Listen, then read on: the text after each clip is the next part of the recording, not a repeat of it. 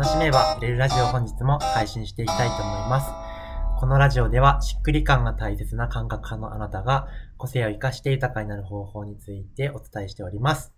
えー今日は特別ゲストをお呼びしております。えー、りたみこさんです。よろしくお願いします。よろしくお願いします。えっ、と、タミコさんは、あの、僕が去年ですね、あの、世界観、世界観作りを、えーまあ、習ったというか、プロデュースしてもらった上で、まあ、自分でもできるようになるっていう講座に参加しまして、なんか、はい。はい。で、その、何ですかね、自分の周りで世界観をなんか学びたいっていう人がいたら、とりあえず、タミコさんの教材買ったらいいよっていう感じで、おすすめさせてもらってるんですけど、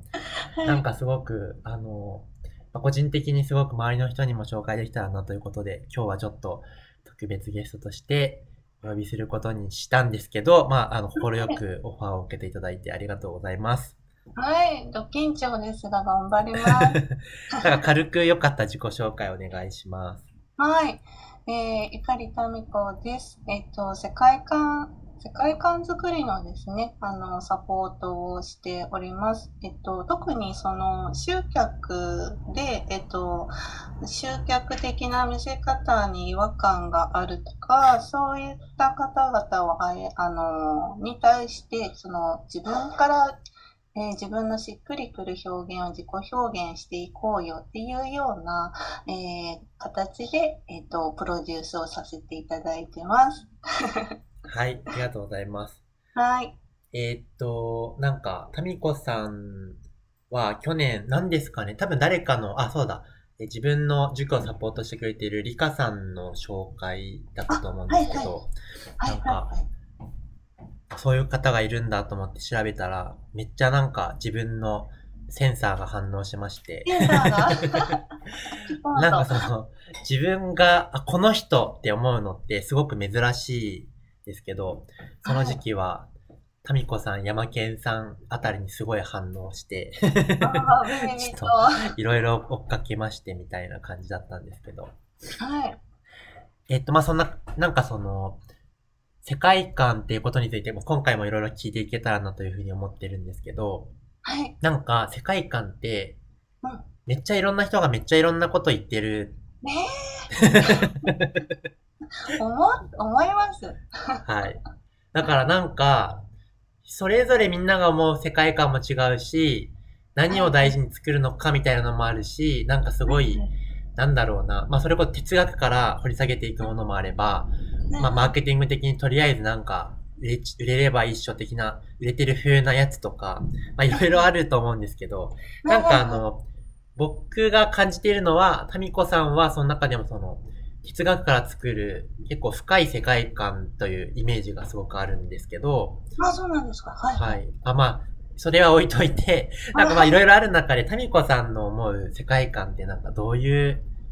そもそも世界観って何かっていうのって、どんな感じなんですかね。ああ、私もすごい難しくて、うん広い意味で使われてるから、はい別にどうでもいいやとか思っちゃってるんですけど。なるほど、なるほど。でも、うちで、あの、扱ってるのは、うんまあ、あの、説明、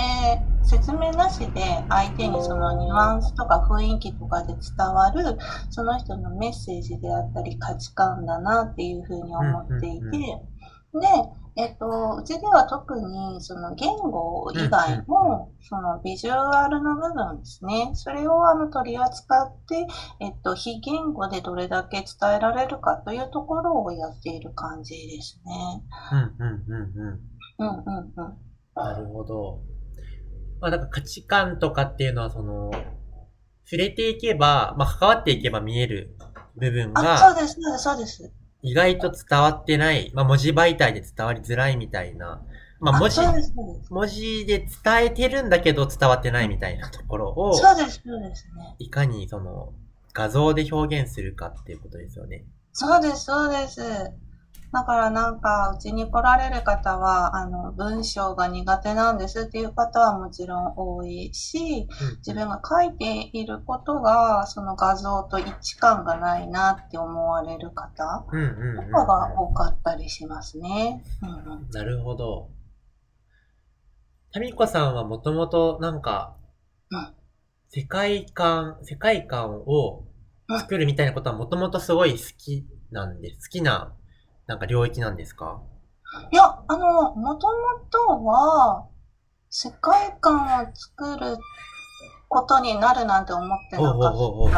るほどですよね。はいはい、どちらはかというと、その目立つ、他がやっていないことをやるっていうのが元来好きなタイプだった。なるほど。はい。だから、あの、目立つプロモーションっていうのを、まあ、長い間やってたんですけど、うん。まあ、それをやる中で、なんかその世界観を作る、その自分のメッセージを、あの、自分が思ってるのと同じように相手に伝えるっていうことが大切なんだなっていうことに気づいてから、世界観って言葉を使い始めました。え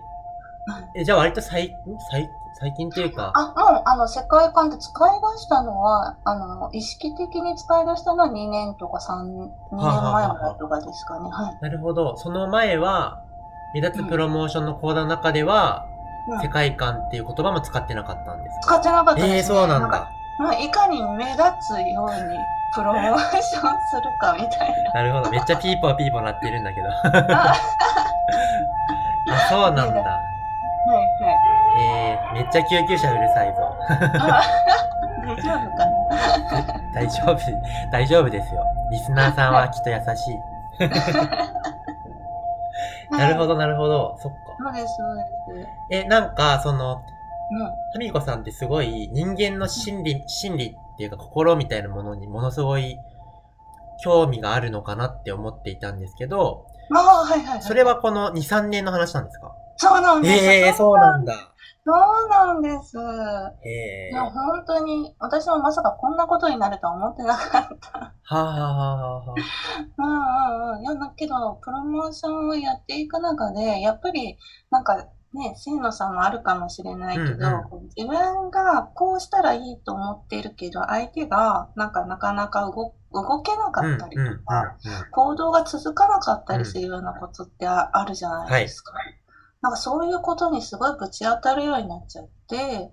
で、まあ、行動ってやっぱりそのうん心の部分がやっぱり直結しているって思ったから、まあ、だから私はちょっとそその辺が専門外なので、そのマインドコーチさんと一緒に、ちょっとその心の部分も、あの、うん合わせて考えながら、プロデュースを考えてきた感じです、ね。はあ、なるほど。うん。ええなんかもともとすごい、そういう、心を深掘りする的なところが、うんすごいもともとやってきた人なのかなって思ってました。やってないっす。そうなんだ。ええそうです。だからなんかそのうん、この前もやってましたけど、その画像から、はいあ、なんかはい。その、この前の Facebook グループで期間限定でやってたじゃないですか。はい、やりましたで、ね。そこでなんか画像を投げてもらったらそこから心理を読み取ってなんかフィードバックしますみたいなやつやってて。自分の招待塾のメンバーも何人か参加してたみたいなんですけど、あ、はいはいはい。なんかそれですごい感動してて、あ、そうなんですか。あ、そうそうそうそうね。そう、あれ、あの技術も、ほんとここ数年なんですか？この技術とか感覚とか知識とかは、あの、まあ、大学が、その美術系の大学のコースを出ているので、なんかそこで学ん、実は学んでいたことだったりとか、、なんか実はそういうふうに自分が感じ取っていたことだったんですよね。でそれをあのお客さんにその提供し始めたっていうか、それを仕事で使い出したのが本当2年前とかぐらいからですえー、かね。そうなんだ。はへえ、なんかその、心に対するアプローチみたいな、その、最初にタミコさんのはい興味を持ち出した頃に、なんか、有料で動画販売してたじゃないですか。セミナーの動画販売かな。おはい話し会のやつ。あれを見たときに、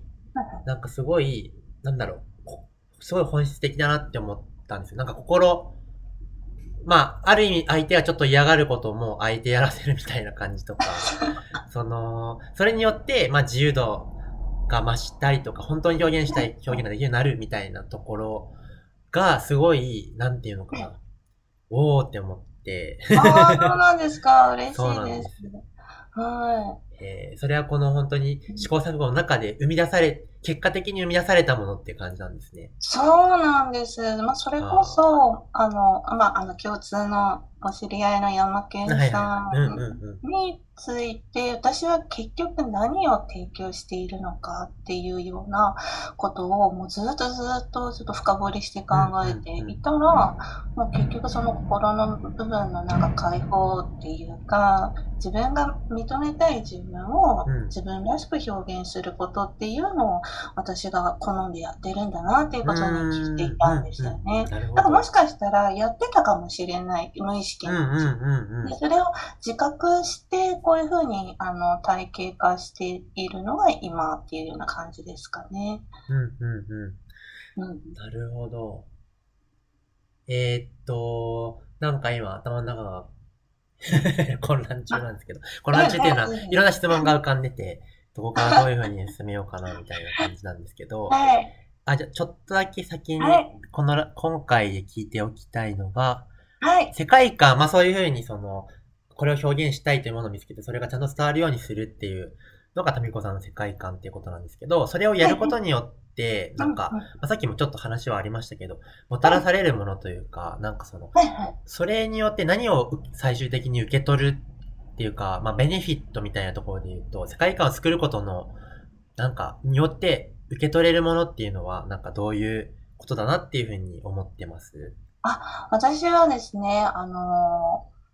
ーえっと、何はともあれ自分の本当の理解者と出会えるっていうことが最大の価値だなっていうふうに思っているんですね。なんかこう、うーんと、女性、女性は特に、その、妻である自分とか、母親である自分とか、その結婚とか、なんかこう、まあ、社会に出てからもそうだけど、なんかこう、ライフスタイルによって、本当の自分ってどんな自分なんだろうっていうところが見えづらくなってきていると思うんですよね。で、そういうところをこう思い出していくというか、なんか本当は私ってこういう風な自分が一番好きだったんだな、みたいなことを表現を、自己表現しだすと、まあ、そこに共感してくれる、あの、ファンができてくるんですよね。やっぱ現象として。うんうんでそれが、やっぱり何よりもこう、心の支えになったりとか、うんうん充足感につながったりとか、いろんな活動ができる、なんか、源になったりするんじゃないかなと思っていて、なんかそれがすごい私はいい、あの、素晴らしい価値なんじゃないかなと思ってます。なるほど、なるほど。うん。本当の理解者に出会えるのが世界観である。うん、そんな風に私は考えてます。えーなんか、めっちゃ自分という、自分とかその、感覚派に向けて、まあ、一応、気を教えているんですけど、感覚派という人種にとってはなんかめちゃめちゃ重要なことな気が、すごいしたんですよね。なんか、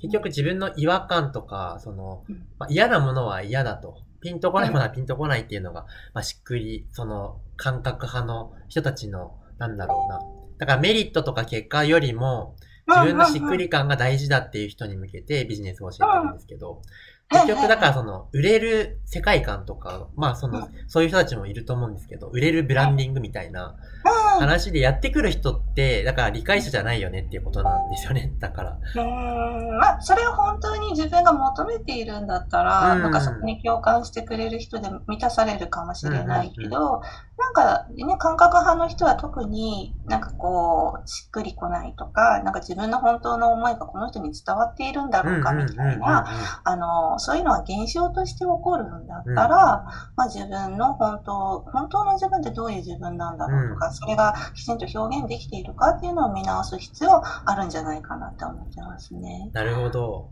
うんありがとうございます。そしたら、えっと、ままた次のラジオとかで、あの、詳しくいろいろ聞いていきたいなと思うんですけど、ちょっとまあ、面白そうなやつで言うと、ちょっと聞いてみたいと思っているのが、いけてないと思う、あるあるな世界観3パターンってやつ、ちょっともしかしたら苦しんだかもしれないんですけど、ちょっとまた次のラジオで聞いていきたいなというふうに思います。はい、ぜひぜひ。はい。そしたら今日のラジオは、えーこんな感じで終わっていきたいと思うんですけど、また毎日配信していきます。また次の、えーラジオでお会いしましょう。バイバーイ。ありがとうございます。